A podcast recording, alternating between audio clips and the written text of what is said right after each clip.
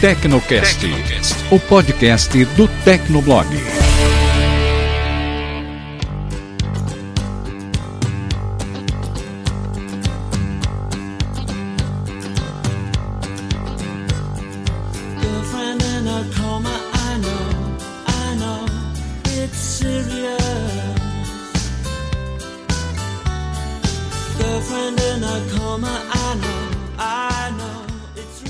Ouvinte! Seja bem-vindo! Está começando mais um episódio do Tecnocast. Eu sou o Thiago Mobilon. Eu sou o Paulo Riga. Eu sou o Emerson Alecrim. E eu sou Jean Prado. Hoje a gente vai falar sobre o episódio San Junipero, San Junipero, não sei como é que fala o nome desse episódio, de Black Mirror, onde eles têm uma tecnologia meio louca que a- faz upload de mente, ou você pode se transferir para o mundo virtual depois que você morre, enfim, mundo, né, da ficção. A gente vai discutir como é que seria isso no mundo real, se isso é possível, e também debater algumas coisas que aconteceram dentro desse episódio. A gente começa depois da caixa postal.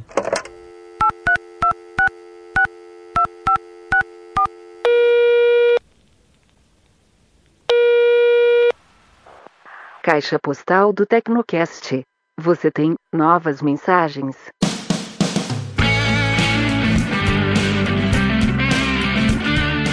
Leitura de e-mails do Tecnocast. Se você não quiser acompanhar com a gente, pode pular o episódio para. 12 minutos e 28 segundos. Vamos lá, Riga, qual que é a primeira mensagem de hoje? Primeiro e-mail que eu escolhi aqui, quem der risada vai pro inferno, é do Renato Bastos, e ele diz o seguinte: Pessoal, vocês caíram na besteira de falar da tecnologia que permitiria a geração de áudio a partir de texto, né, como qualquer voz que ela aprenda, mencionando a possibilidade de um mudo se fazer ouvir ao usar a voz de alguma celebridade. E aí eu já imaginei a cena. Um surdo mudo resolve se fazer ouvir. E ele pensa, poxa, que legal essa tecnologia, eu vou dar voz às minhas ideias. Eu quero uma voz bem possante. Só que eu nunca ouvi nenhuma voz. Ah, já sei. Vou escolher a voz de alguém bem forte. Vou escolher o Anderson Silva. Poxa, perdi metade do cast rindo. É, faz sentido. Se a pessoa não tiver referência, né? As imagens enganam. É, porque ela não vai estar ouvindo, né? Sim, ela não conhece a voz do Anderson Silva. Verdade. tipo, sou fã do Anderson Silva, vou selecionar esse, né? Nossa, ia ser bizarro. Próximo e-mail do Rafael Pimenta, ele é analista de sistemas e mora em Juazeiro, na Bahia. Esse é o meu primeiro e-mail, pois nunca consegui ouvir episódios de podcasts em geral em tempo real. Eu sempre tenho um delay e eu acho bizarro comentar em algo que já foi batido e rebatido.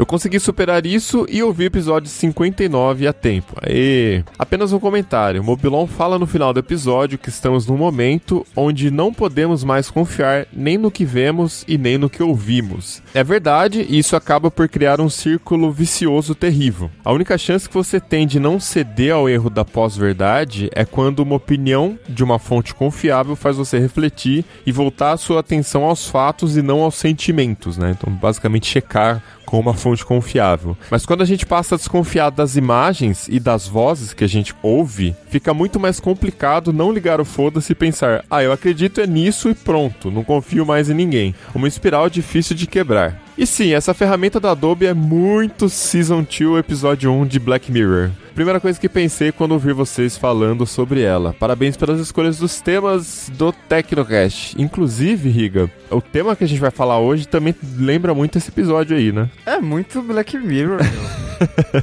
Vamos lá, vamos lá. Próximo e-mail, Rodrigo Vila, 33 anos. Ele é cientista, engenheiro e nerd, mora no Vale do Paraíba, região aqui de São Paulo.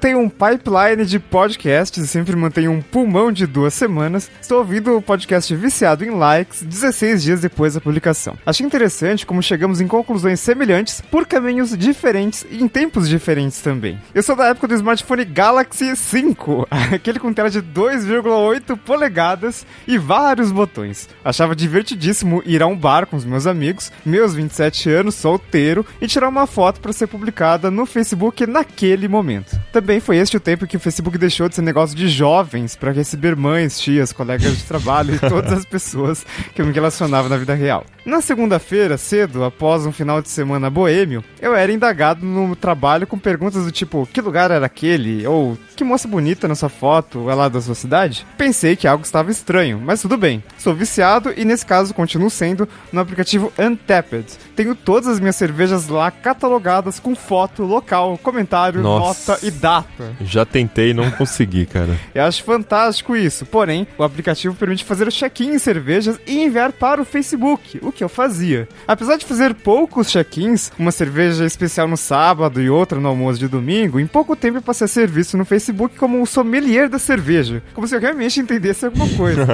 Aí eu passei a ouvir, puxa, bebi uma cerveja de trigo e lembrei de você. Ou, tomei essa daqui, você conhece? Sim, algo estava errado, não com os meus amigos do Facebook, mas comigo. Eu percebi que ninguém liga pra mim, pras minhas fotos. As pessoas apenas querem curtidas e adoram ficar lá imersas em suas timelines. Ninguém liga pra ninguém, além delas mesmas. Deixei de usar o aplicativo de celular há muito tempo, nem cheguei a pegar a época dos vídeos que irritantemente iniciam automaticamente, e no computador uso o Kill Newsfeed do Chrome. Quando quero interagir com alguém, clico direto nele ou nela. Hoje eu vejo o Facebook como um banco de dados de pessoas. Eu não sinto É. qualquer necessidade de saber da vida alheia e também não publico nada particular há tempos. Inclusive Facebook, né? Livro de faces. Cara livro. É, então eu acho que era isso mesmo, que era pra ser no início, né? Acho fascinante quando encontro um amigo e ele não sabe absolutamente nada da minha vida. Eu publico tão pouco que minha foto da wall era de 2012, Pera aí, tirada, da wall, muro, tá, gente? Não é do chat wall, não, só pra deixar claro.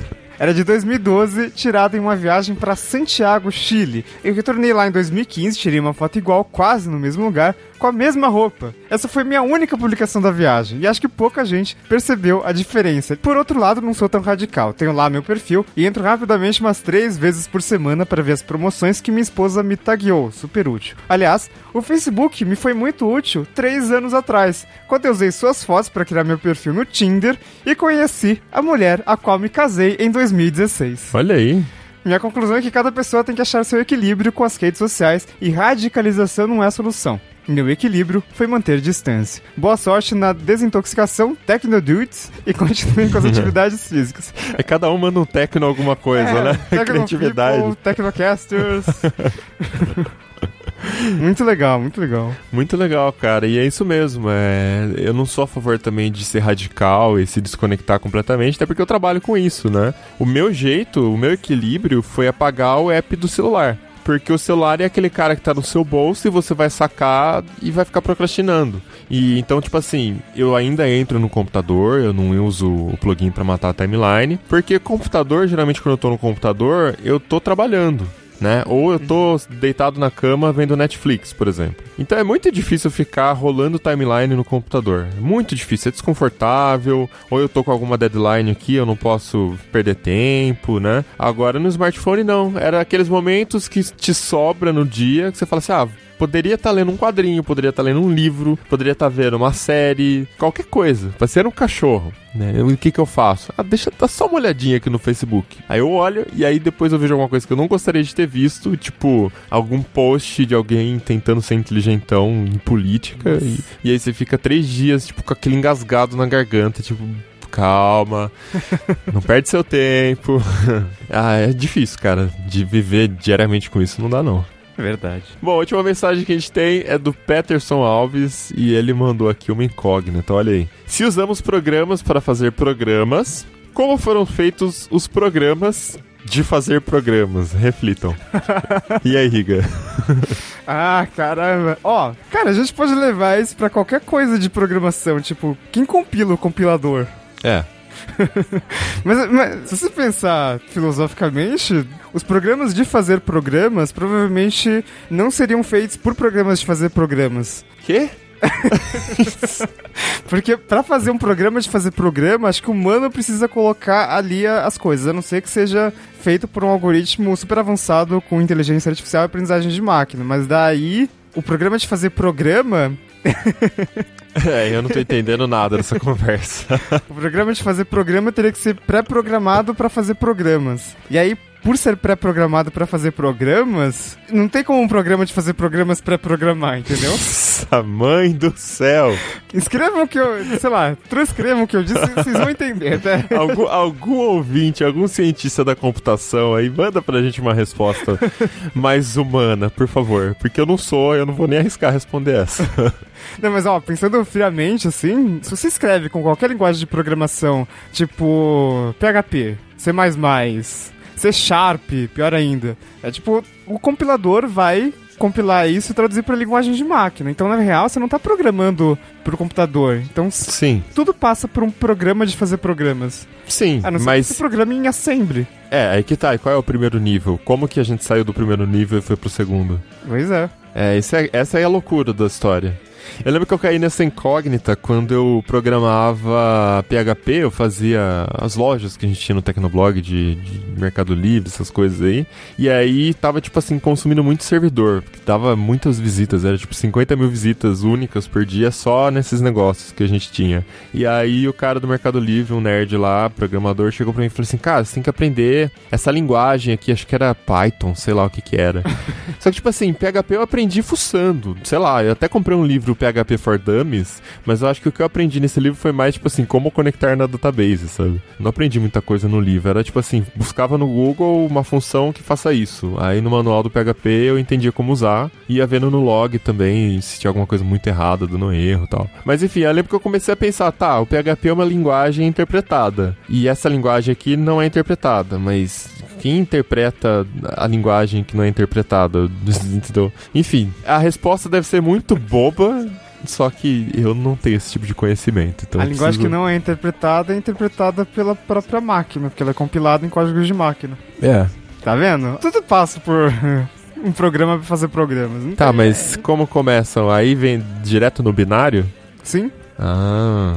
E aliás, eu falei assembly, mas tipo, nem assembly é assim, nível zero, assim. É um negócio de baixo nível, super complicado, difícil de aprender, mas ainda não é a linguagem do computador, assim, a linguagem de máquina. É, não dá, gente. Não entendam processadores. É muito difícil. E por curiosidade, eu postei essa mensagem no Tecnogrupo essa semana e um dos caras lá comentou que ele perguntou pra Adobe no Twitter se a do- Adobe faz o ícone do Photoshop usando o Photoshop. muito boa, cara. e eles responderam, eles falaram que eles fazem sim. Olha aí. O- é, é, é assim mesmo. E como é que foi feito o primeiro ícone, né? Na mão, pô. Ah, não, acho que eles tiveram que fazer o Photoshop primeiro pra depois fazer o ícone. Nossa, altos pensamentos aqui. Bom, bora pra pauta? Bora lá. Ooh, baby,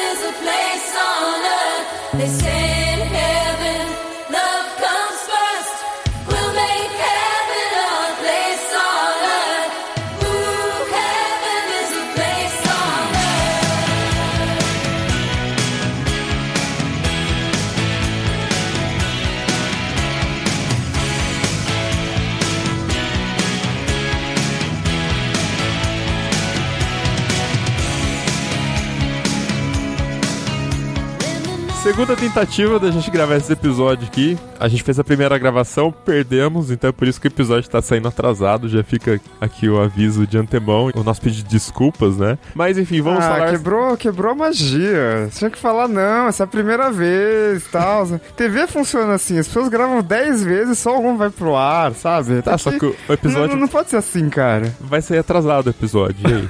O que, que você ah, fala? sei lá, foi um, a gente tava ocupado com o servidor. Ah, sei, inventa, inventa outra coisa. A gente tava sambando carnaval. Ah, essa foi a verdade, Então, gente. cara. Não dá pra você gravar um negócio trêbado, né? Então a gente teve que esperar, recuperar. É isso. Então, a, gente, essa é a a verdade. gente até tentou gravar, mas ficou estranho, então a gente resolveu gravar de novo, é isso. Não, brincadeira. Bom, gente, a gente vai falar sobre San Junipero, né? Quem já assistiu esse episódio de Black Mirror, da terceira temporada, conta uma história de duas mulheres que estão dentro de um universo simulado, né? Elas colam um, um pininho, assim, um botãozinho na têmpora e aí você vai pra dentro de um computador onde pessoas interagem entre si e interagem também com pessoas mortas, né? Porque as pessoas mortas fizeram upload pra dentro do sistema, se mudaram para lá, basicamente. Só que esse episódio ele começa de uma forma um pouco diferente, né? Ele faz toda a construção das personagens antes de começar a falar o que tá acontecendo. E você fica tipo assim, mano, que, que tá acontecendo, né? Que porra é essa? Qual que foi a primeira reação de vocês, assim, quando vocês começaram a assistir esse episódio? Isso que eu queria saber. Eu não tava entendendo nada, achei uma merda. Daí eu tive que assistir de novo. Ok, na metade do episódio pro final. Ah, tá. É isso e tal. Mas eu tive que assistir de novo pra realmente entender o episódio e gostar, assim. Acho que pra mim, talvez foi o melhor episódio dessa última temporada aí. A segunda vez foi melhor pra você, então. Com certeza. Então, é engraçado porque quando você começa a assistir qualquer outro episódio de Black Mirror, você meio que automaticamente percebe o que, o que tá acontecendo, né? Se você tá numa época futurista, se você, sei lá, tá num universo paralelo. E esse episódio não, né? Ele te joga direto pros anos 80, né? Então você já percebe as referências pela roupa dos personagens, pela música, né? Pelo. É engraçado, inclusive, né? Você ver nos outros episódios, tem, ah, uns óculos de realidade virtual, ah, realidade simulada. Esse vai a San Junípero tem TV de tubo. What the fuck? TV de tubo e também tem ah, o fliperama, né? O que é o mais interessante, né? É. O Flipper, né? Tipo, é é estranho porque, tipo assim, você começa a assistir e aí, de repente, o cara fala assim, ah, eu não vi ela, tenta procurar em outra época. Mas peraí, eu tô assistindo Black Mirror ou eu tô assistindo Westworld? O que, que tá acontecendo, né? Demora um tempinho pra cair a ficha, né? É, você fica meio perdido porque é um, é um episódio meio fora da curva se você comparar com os outros, porque toda a roupa, todas as músicas não é o que você tá acostumado a ver nessa temporada. Aí você chega nesse episódio e. A primeira vez que eu vi até eu falei, nossa, que episódio bosta, não odiei. Mas aí Sério? depois eu assisti de novo, depois que eu entendi tudo. No final do episódio eu falei, ah, agora tudo faz sentido. Porque todo aquele lance de que eles tentaram trabalhar no episódio eu não tinha entendido de primeiro. Eu tive que assistir de novo pra, Sim. pra sacar. Tanto que quando a gente publicou no Tecnogrupo lá, né? é, o que vocês acham de gravar um episódio de Black Mirror? Porque já o, o meio que o hype já caiu um pouquinho, né? E aí o negócio era ame ou odeie. Então tem gente, nossa, melhor episódio. Nossa, odiei isso aqui, pior episódio. Então não tinha meio termo. Ach- Achei ok, sabe? Ora ame ou odeie. É, eu acho que é uma questão de alinhar expectativas. Eu não sei se vocês já assistiram The Newsroom, acho que já, né? Acho que foram só três temporadas, que é uma série que conta o universo visto pelos jornalistas, né? Tudo de dentro da, da sala de redação tal. A terceira temporada eles apelaram um pouco mais pro lado emocional, né? Então tinha toda a trama ali dos repórteres que estavam apaixonados, ou a vida amorosa do âncora. E eu acho que esse episódio, ele talvez ele desperte um pouquinho dessa ira de alguns aí, porque ele começa sendo um episódio que, tipo, não trata da tecnologia, né? Ele trata da vida das mulheres ali, da Kelly e da Yorkie, né? Então é, é um tempo que ele gasta pra apresentar as personagens e é um pouco irritante porque é um episódio que ele é construído no começo muito em cima de ah, putaria, diversão e sexo e videogame e vamos beber e vamos dançar. E você fica, puta, eu queria ver Black Mirror, sabe? Eu não queria ver isso. Só que daí a hora que chega na hora que aí aquilo te pega de verdade, né? Que eu acho que essa parte realmente legal, né? Que mostra a parte que a York tá na cama, né? Ela há 40 anos ela tá lá na cama parada, não se mexe, não mexe nem o olho, né? Então, é, só através de aparelhos mesmo consegue saber que ela tá viva, né? Que ela tá ouvindo tudo. E mostra a Kelly que na verdade é, também é uma idosa, as duas são idosas, né? O câncer já espalhou pelo corpo dela tal. E na verdade aquele universo de San Junipero não passava de uma terapia, né? Um- é um escape ali. Cinco horas por semana e o seu limite, senão o seu cérebro frita e você começa a confundir realidade com ficção. Mais ou menos o que a gente já vê hoje em dia com jogos e internet, né? Se for ver. Sim, inclusive na hora quando eu percebi que elas estavam numa espécie de viagem no tempo, né? Não bem viagem no tempo, porque na verdade é só uma viagem ao passado, né? Originalmente elas estavam na década de 2040, né? O mundo real, digamos assim, era 2040. Aí o episódio começa em 1987 e tal. Mas aí quando eu percebi que tinha uma espécie de, de viagem no tempo, a primeira coisa que eu lembrei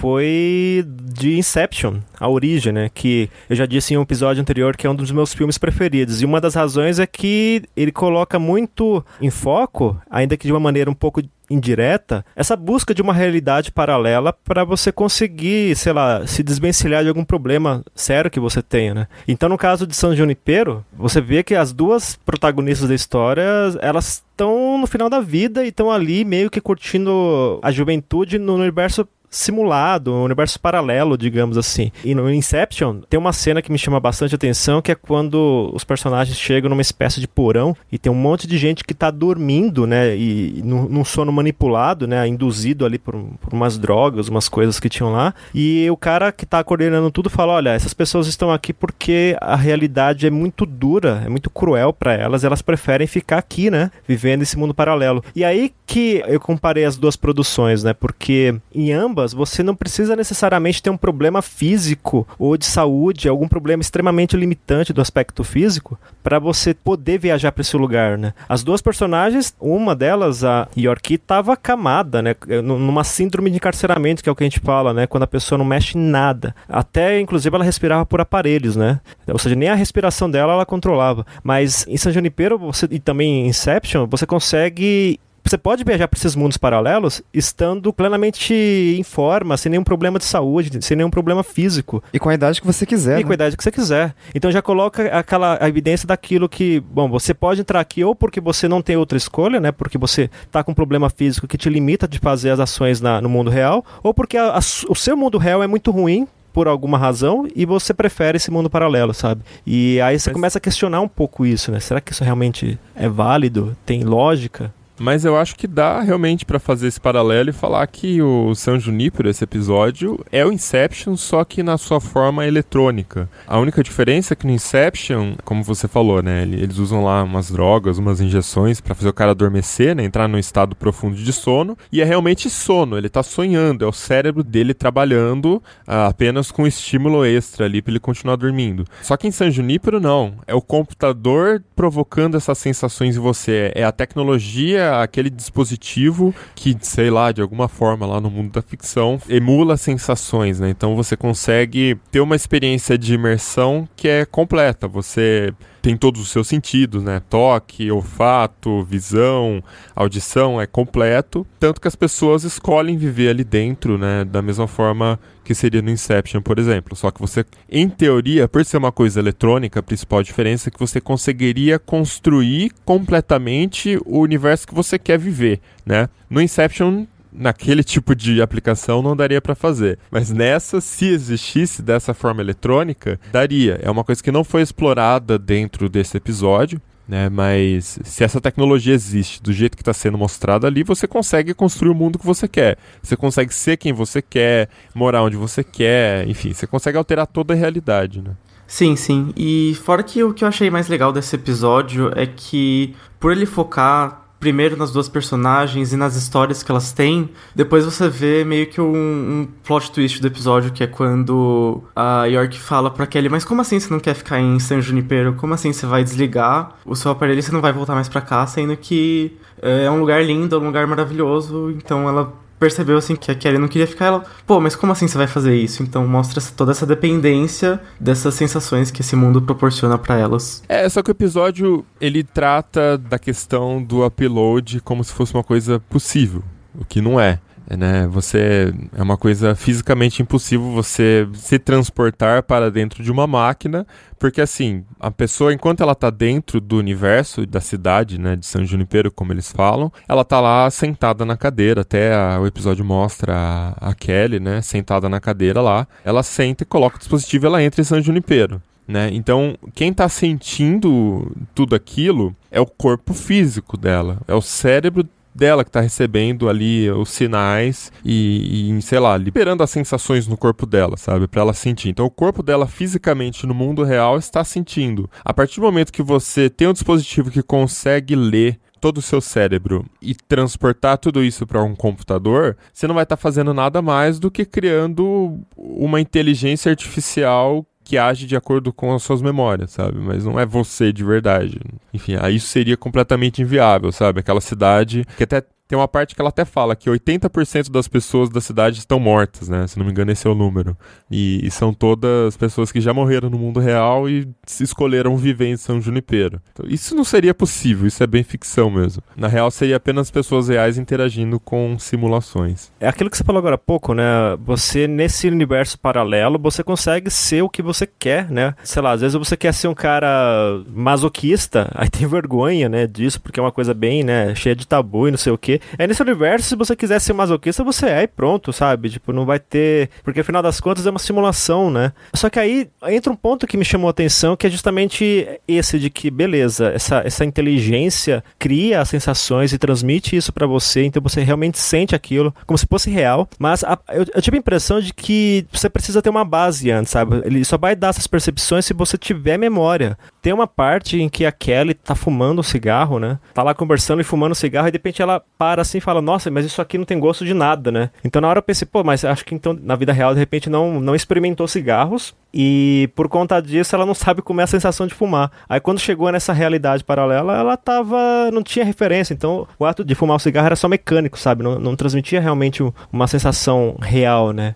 Então você vê que ele realmente pode simular muita coisa, mas a impressão que eu tive é que realmente você precisa de uma base, sabe? Pra conseguir receber todos esses estímulos, né? Ou será que ela não ativou os, os módulos de, de cigarro lá? Porque tem uma hora que a York tá em cima do prédio, só sentada lá tal. E aí a Kelly chega e fala assim: Você não ativou os módulos de dor, né?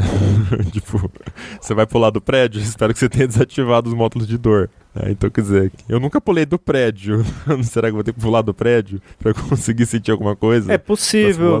Não, né? É possível realmente que não tenha ativado o módulo, né? Até porque a Não. Kelly, ela tava morrendo de câncer, né? O câncer já tinha se espalhado e tudo mais. Então, na vida real, pelo menos, ela não tava fumando, né? Então, de repente, ela foi uma fumante que passou a vida toda fumando e por conta da doença desistiu, né? Pode ser isso também. Sim, é, não, é que eu digo assim, eu tô tentando transportar isso pra vida real, mas é lógico que é só imaginação, tá, gente? Eu digo assim, na questão de. Eu acredito que se você consegue simular tudo aquilo com uma tecnologia, você consegue simular qualquer coisa, sensações. Que nem é, a York era virgem, porque ela, né, ela, ela sofreu um acidente de carro aos 20 anos, aí ela ficou tetraplégica, sei lá como é que fala, quando você fica inteiro, assim, até a cabeça, o, o olho não se mexe pro resto da vida, são 40 anos. Então, quer dizer, ela não teve oportunidade de perder a virgindade, né? E aí, em San Junipero, ela conhece a Kelly e as duas têm uma cena lá que elas transam tal. Então, assim, ela fala, ah, essa foi minha primeira vez, só que ela não sabia como era. Ela nunca fez, né? Então, eu acho que sim, a máquina, sim, consegue emitir o... As sensações dentro do seu cérebro, simular sensações e tal. E é como se você estivesse fazendo de fato uma coisa nova, sei lá, eu acho que seria tipo isso. Assim, seria uma ótima tecnologia para várias coisas, né? Se você consegue simular um mundo tão perfeito virtualmente com tecnologia, você não precisa mais sair de casa para nada. Você pode. Ah, vamos pra balada hoje? Seu amigo coloca lá o, o botãozinho, você coloca aqui o botãozinho na sua casa. Sem sair de casa, vocês vão pra algum rolê. Entendeu? Ou, sei lá, você tem uma namorada no Japão. Você pode namorar a menina do Japão. Conhece ela no Facebook, se conecta pelo negócio e vocês se encontram todos os dias no mundo virtual. Né? Seria o novo trabalho remoto, só que relacionamento à distância. Então, assim, você consegue fazer qualquer coisa, né? Isso que é louco. Que é bem perigoso, né? Porque aí, beleza, ninguém mais transa fisicamente, o mundo acaba. Aí só vai viver de inteligência artificial, né? De simulações. É, vai ter filhinhos virtuais. A última geração. Olha aí, vai ser o último episódio do Black Mirror. If we really met, you you wouldn't like me. Try me. É, eu acho que assim, no mundo real, se esse dispositivo existisse, né, se um dia ele vier a existir, vai ser do interesse de quem fazer com que as pessoas não fiquem muito tempo lá dentro? Dos seus pais, talvez, porque da empresa ela vai lucrar. Provavelmente você insere seu cartão de crédito lá, você tá dentro do seu universo simulado e de repente você fala assim: Puta, eu queria tanto namorar a Bruna Marquezine. E aí aparece a Bruna Marquezine e pim, cobrou no seu cartão de crédito. Entendeu? Você pode ter o que você quiser, é só pagar e aquilo se materializa instantaneamente, como aquela cena do vestido, onde ela fala que, ah, a gente se casou, você nem se arrumou pro grande dia, ela fala, ah, é, peraí, e pisca o olho e já tá de vestido de casamento. Então acho que seria tipo isso, né? Só que o San Junipero, o episódio aborda essa questão como se as pessoas fossem reais lá dentro, né? Você só interage com gente real ligada dentro daquele data center. Só que isso não é necessário. Se você consegue simular o universo daquele jeito, cada um pode ter o seu universo privado e fazer o que quiser lá dentro e como quiser. E não só com gente real, né? Porque muita gente que tava lá, eu lembro daquela cena que a, a Kelly tá bem brava e ela vai e acelera o, o jeep dela e se mata. Só que ela não se matou de fato, porque lá Sim. não tem como você morrer. Então imagina um mundo que o pessoal não morre. Dá uns bug doido no cérebro, né? Cara, se você pensar bem, se você estivesse nesse mundo perfeito em que tudo acontece conforme a sua vontade, se você parar bem pra pensar, cara, isso vai virar um tédio na sua vida, sabe? Tipo, você vai entrar num, num- De repente, essa coisa fica sem graça, sabe? Você vai ser dono. É que nem um jogo de videogame que você vai jogando, vai jogando, aí você pega todas as manhas e depois domina tudo e fala, pô, agora que eu domino tudo, já não tem tanta graça, sabe? Então eu acho que, que tem mais ou menos essa, essa, essa coisa. Agora, detalhe é que no final a, a Kelly resolve ir pra San Junipero, né? Ela acaba morrendo e acaba indo pra San Junipero. Mas eu tive a impressão que de repente ela não foi. Pode ser que uma, essa- esse, esse mundo paralelo aí pode ter criado uma simulação da Kelly pra Yorkie, né? Então, ou seja, é como se tivesse criado uma cópia dela, não sei, algo assim. Ah, você disse que, sei lá, ela piscou o olho e tá, toma aqui a sua, Pois a é, sua Kelly. né? Afinal, se eles podem simular sensações, se eles podem simular objetos, tecnologias do passado, acho que eles também podem simular pessoas, Sim, né? é, aí que tá, o episódio ele faz você acreditar em certas coisas e aí ele deixa esses pontos meio soltos, assim, né? Você dá pra fazer tudo aquilo, porra, você faz qualquer coisa, que nem eu falei, bota o cartão de crédito e faz a sua namorada perfeita, entendeu? Não tem tanta gente querendo namorar, né, e não arruma ninguém.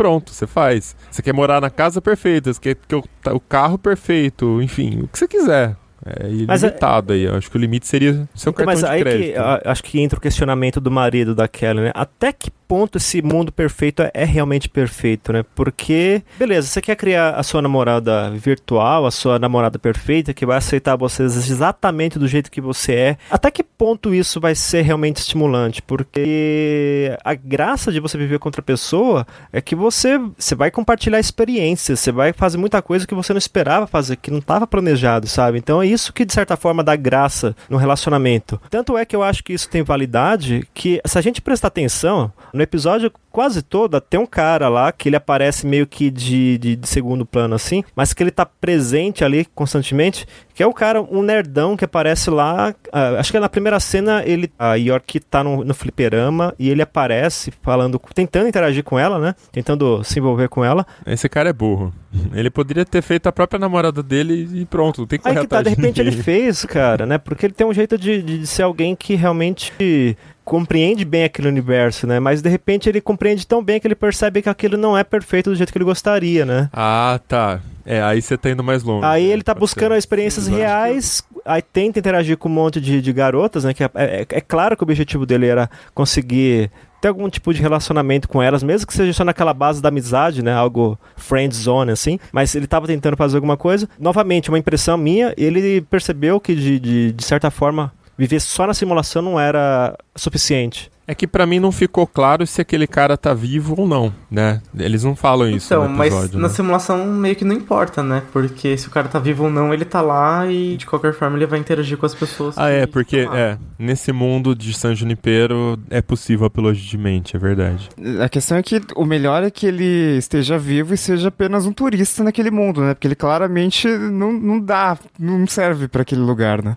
Sim, acho que o que é mais interessante dessa discussão também é que, como o Alecrim falou, começa a ficar monótono ou se você viver essa realidade um dia após o outro, então você começa a ficar cansado, tanto que o cara tava procurando experiências reais. E, e aí você lembra dessa discussão da, da Kelly e do marido dela, porque eles construíram uma vida juntos e, e depois eles não queriam abrir mão disso, eles queriam ter uma vida finita, em vez de ficar buscando essas sensações todos os dias. Porque assim, a gente falou muito de vida perfeita aqui, mas o episódio ele meio que não enquadra isso exatamente. Ele enquadra é, uma vida mais baladeira, uma vida mais divertida, que você vai lá não pra necessariamente construir o que você quer, Sim. mas pra ser quem você quer. É um Tanto que tem aquela escape. cena da balada, é, é, É. mais um escape Quagmire, do que né? uma projeção. É isso que me, me, me deixou um pouco entediado no começo, porque dá a impressão que eu tava vendo alguma série jovenzinha de putaria, sabe? Nossa, vai ser só sobre isso? 20 minutos, 25 minutos de episódio, é só balada, dança, sexo e Quagmire. Hum, Sim. Tá bom, cadê a parte interessante, né? E aí a hora que chega, realmente que Porra, me deu um baque forte, assim. Essa questão do marido da Kelly, nossa, isso foi muito forte pra mim. Porque, assim, além dessa questão de pensar no seu futuro, tipo assim, isso daqui não vai me trazer nada de real, que é o que vocês estão falando ali, cringe, Jean, também tem a questão de conseguir deixar para trás certos traumas, né? Então, em San Junipero, as pessoas sabem que elas são.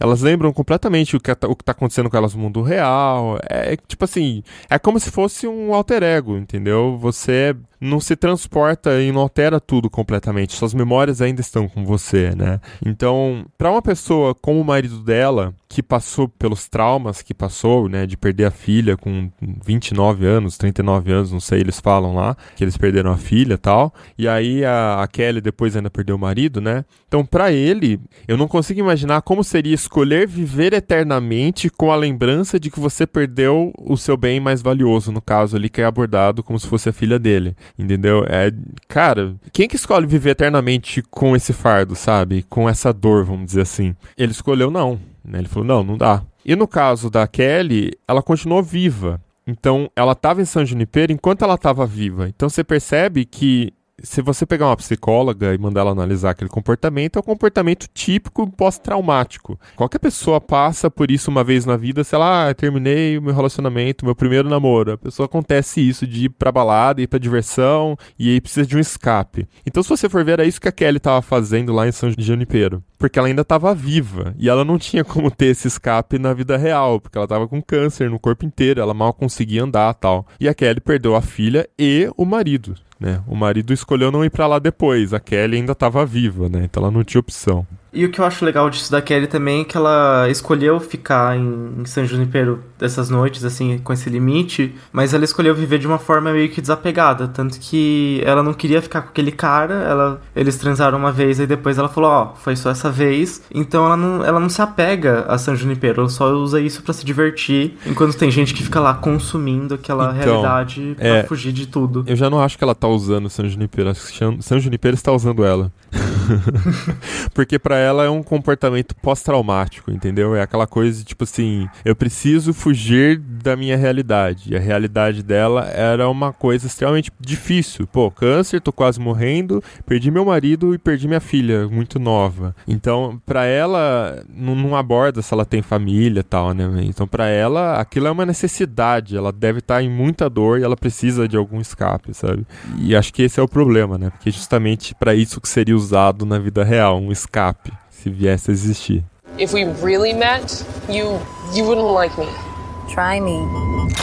Eu só acho curioso que, assim, o episódio ele tá se passando em 2040 com tecnologias como carro autônomo e aí elas querem voltar pro passado, elas querem voltar pra 1900 e bolinha. É, a, a sensação que eu tive é que, pelo menos fazendo as contas aqui, 40 anos parada na cama, mais 23 de idade, que foi quando ela né, sofreu um acidente de carro, é que, tipo, ah, vamos voltar pra nossa juventude e curtir a juventude. Que, aliás, faz bastante sentido, né? Porque quem já tá com uma idade um pouco mais avançada vai lembrar da época da faculdade. A parte que eu achei legal foi que aquele cara, o nerdão, que tá tentando chavecar a Yorkie lá no começo, ele pode ser justamente a gente.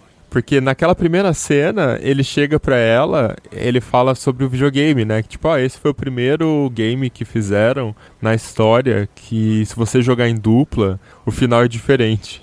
ele fala pra ela. Então, quer dizer, ele provavelmente era um geek no futuro ali e tal, que curte videogame, que lê sobre isso, que estuda essa parte, e aí ele usou isso como cantada lá no passado. Às vezes pode ser útil, né? Por exemplo, se a gente volta pra 2016 e algum amigo decide, ah, vou comprar um Galaxy Note 7. Aí fala, ixi, acho que não é uma boa ideia não, cara, que pode... é, não, não recomendo esse smartphone. Ele parece muito bom, mas ele pode ter algum problema de segurança, assim, gerar algum risco. E aí, né? Mas no mundo virtual, se explodir, não vai fazer nada. Ah, é, verdade. Se você não ativar o módulo de dor. É.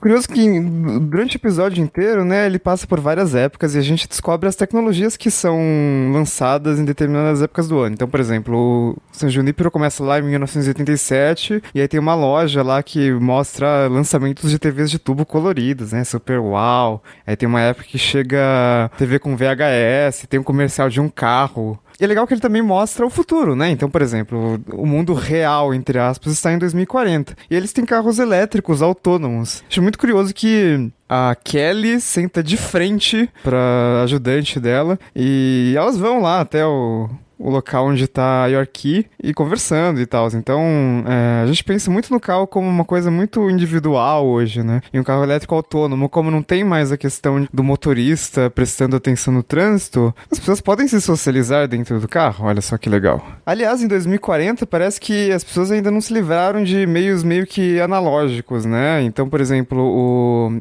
quando eles estão assinando documentos lá para autorizar a, a eutanásia, para desligar os, os equipamentos que mantêm a York viva, entre aspas, né? Ela tá totalmente paralisada, mas ela ainda tem sentimentos, ela pensa, enfim. Tem uma espécie de tablet que, na verdade, é um... é meio que um papel digital, é como se fosse um Kindle, né? E no nosso mundo atual, esse papel digital meio que não deu muito certo, né? Eu lembro que no, lá pra 2008, 2009, na década passada, enfim, toda fabricante tinha alguma tecnologia de papel digital. A Sony era campeã, tipo, todo mês tinha alguma novidade no sistema novo lá de papel e nunca deu muito certo, né? Acho que a única aplicação realmente interessante pra isso foi o Kindle, né? É, pra leitura, né? Porque até hoje ainda é difícil um método de interação que seja tão natural quanto a caneta e o papel. Né? Até as canetinhas mais avançadas ainda tem um lag, tem alguma coisa. Então, pro dia a dia é muito mais prático, né?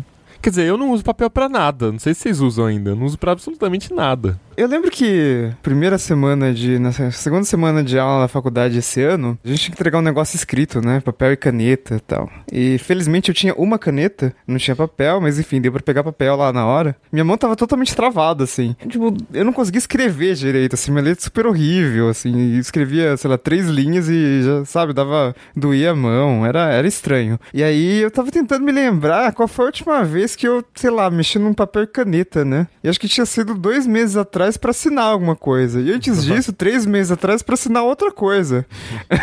então, tipo, assinatura é só, é só papel e caneta. É só, só serve pra isso, né? É, pra mim é. Tem uma caixa com umas 200 canetas aqui. E também todo evento que vai ganha uma canetinha e um bloquinho de papel, né? Tem um bloquinho de papel, ultimamente, não tá mais tendo bloquinho de papel. é, eu nunca usei o bloquinho. Sempre fica na, na sacola deles, eu levo embora e dou pra minha mãe, sei lá. If we really met, you you wouldn't like me. Try me. E aí, no meio de toda essa questão emocional, né, de você assinando papéis e tal, o episódio termina, ela se transfere para aquele mundo. E aí, de repente, aquela música dramática, aquela cena meio romantizada e robôs mexendo em data centers e trocando a posição das pessoas no data center, né? Aí você fica imaginando, caraca, todo mundo dentro dos servidores, é tudo bits e bytes, né? É, aí alguém solta uma linha de comando errada e já era a vida de todo mundo. RM menos RF.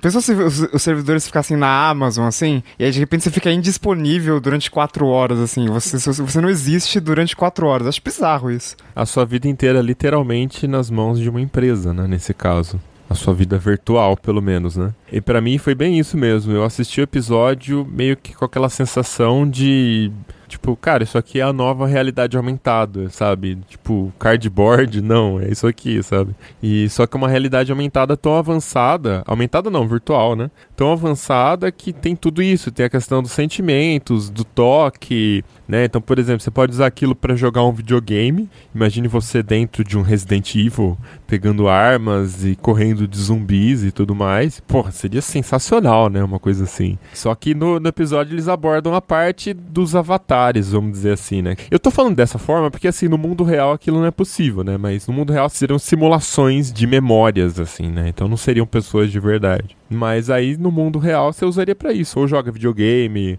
ou conversa com gente que mora longe, ou sei lá, você não tem dinheiro pra viajar. Entra nesse universo simulado e viaja pra onde você quer viajar, sabe? Em teoria você tá tendo todas as- sensações ali, não são reais, mas você tá sentindo, né? O mundo não é real, mas tá sentindo. Seria mais ou menos isso, assim. If we really met, you you wouldn't like me. Try me.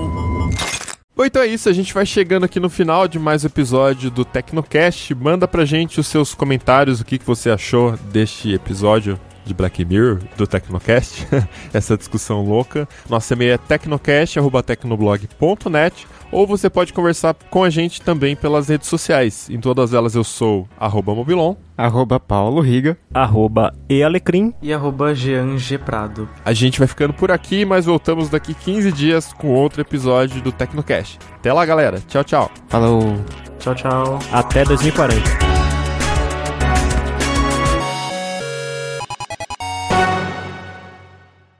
Este podcast foi editado por Radiofobia, podcast e multimídia.